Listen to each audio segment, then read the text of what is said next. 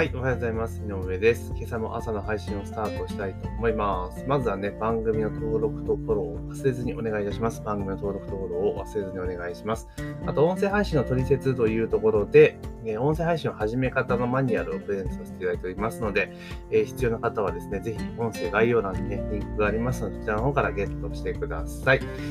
で今日はですね、えー、コロナ事業転換に最大6000万円の補助、申し込み殺到で締め切り延期というところで、えー、事業再構築補助金のですね、第1回の締め切りが4月30日だったわけなんですけれども、まあ、それがですね、サーバーが落ちて、えー、延期と、えー、延長というところになりました。で記事の冒頭はですね、中小企業庁は新型コロナに関連して売り上げ減少し、えー、事業転換する中小企業を応援する、あ支援する制度の申し込み締め切りを5月7日に延期すると表しましたと。5月7日に締め切り延長されたのは、事業再構築補助金と呼ばれる業態転換に取り組む中小企業向けの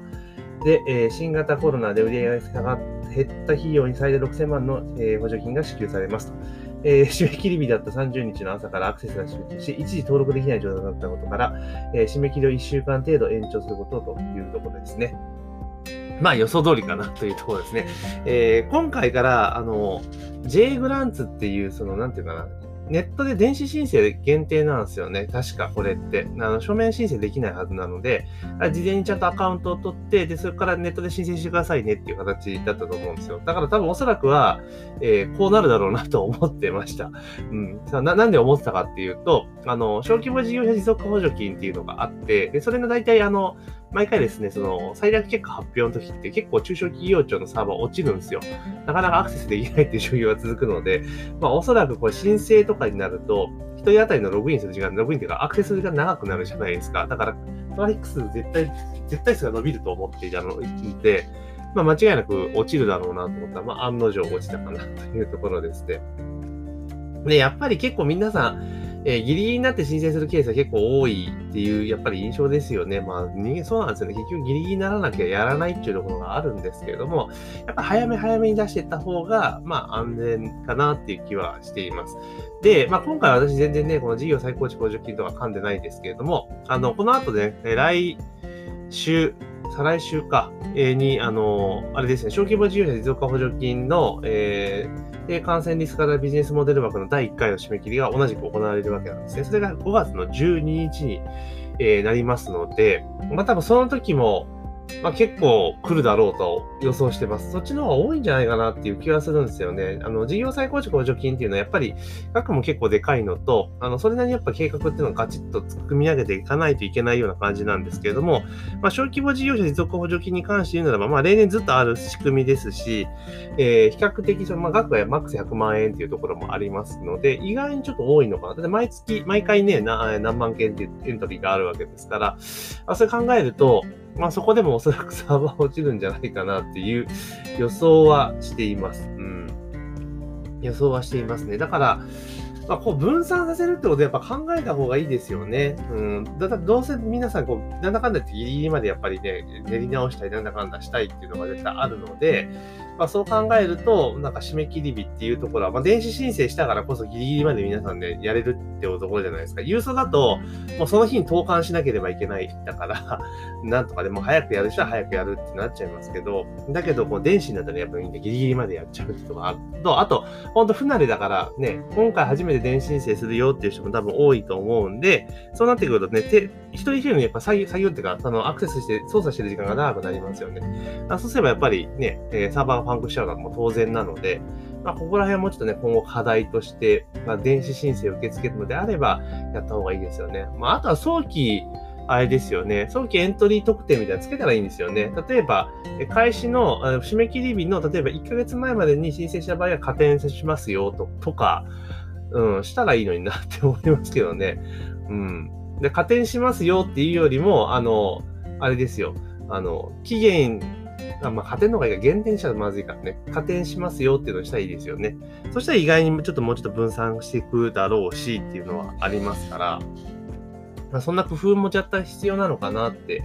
いうふうに思ってます。で、まあ、総じてでも行政系のこれサーバーとかって基本的に弱いので、はい、ちょっとやっていかなきゃいけない。電子申請に今後振っていくとするのであれば、もうちょっとね、やってった方がいいのかなと。まあ、ただ、そのまだね、今年私自身はまだ使ったことないシステムなので、わかんないですけど、パッと見る限りでは、結局ファイルをアップロードするのと、だから計画書とかのデータをアップロードするっていうことと、あと、まあ、それになんかタイトルつけたりとか、なんだかんだとかね、しなきゃいけないんですよ。で、仕様的には、なんかそこに全部入力できるようになっているみたいなんですけど、詳しくは添付資料を確認みたいな、そんな感じのことも打たなきゃいけないみたいなんですよ。そう考えるとね、もうほんと単純にファイルをこうペタペタペタと貼って、えー、やっていくっていうパターンにした方がいいと思うんですよね。で、で J グランツっていう仕組みを使っているので、そのコードで、ね、全部その法人情報っていうのは全部で、えー、いくわけじゃないですか。だから、あんまりその入力項目っていうのを減らして、で、それでアップロードすれば済むよっていう形にまず、ね、第一弾としてした方が良かったんじゃないかなという気がしますよね。だから、郵送で送っているものを、えー、ネットから送れるようになったよっていうところで、で、入力するときはその ID がパスがいるわけだから、まあ、その ID パスを入れれば、その法人情報なり個人情報なりは全部入力されるわけじゃないですか。自動的に把握できてるわけだから。から単純にもう ID、あの、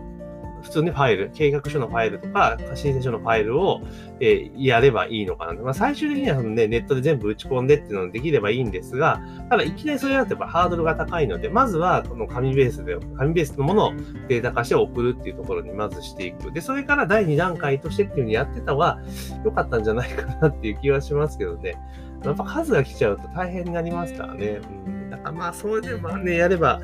いいのかなというところはあります。で、結局だって計画書もあれですもんね、その、審査員の方がこうね、多分、多分出力しては見てないと思うんですけどね、データ上で見ているのだと思いますけれども、まあそれを見て審査をするってわけですから、だからもうちょっともうちょっとね、スムーズにできるような仕組みにしたらいいんじゃないかなって気がします。だから多分、えー、今回でも事業再構築補助金でここまでパンクしたってことを考えると、えー、次の小規模事業持続化補助金もやっぱある程度来るだろうなっていうのを想定できます。だからその、まああと2週間ぐらい、2週間ないのか、間でどこまでサーバー強化できるかっていうところがポイントかなって思います。まあ、いずれにせよ、やっぱり、まあ、これだとギリギリになっちゃうんですけど、ギリギリ出さずに早めに出した方がいいのかなっていうふうにちょっと思ったりは、えー、すごくしますよね。まあ、ただこの事業再構築補助金に関しては、結構ね、あの、骨太というか、本当に事業を転換して、業態転換するような、あの、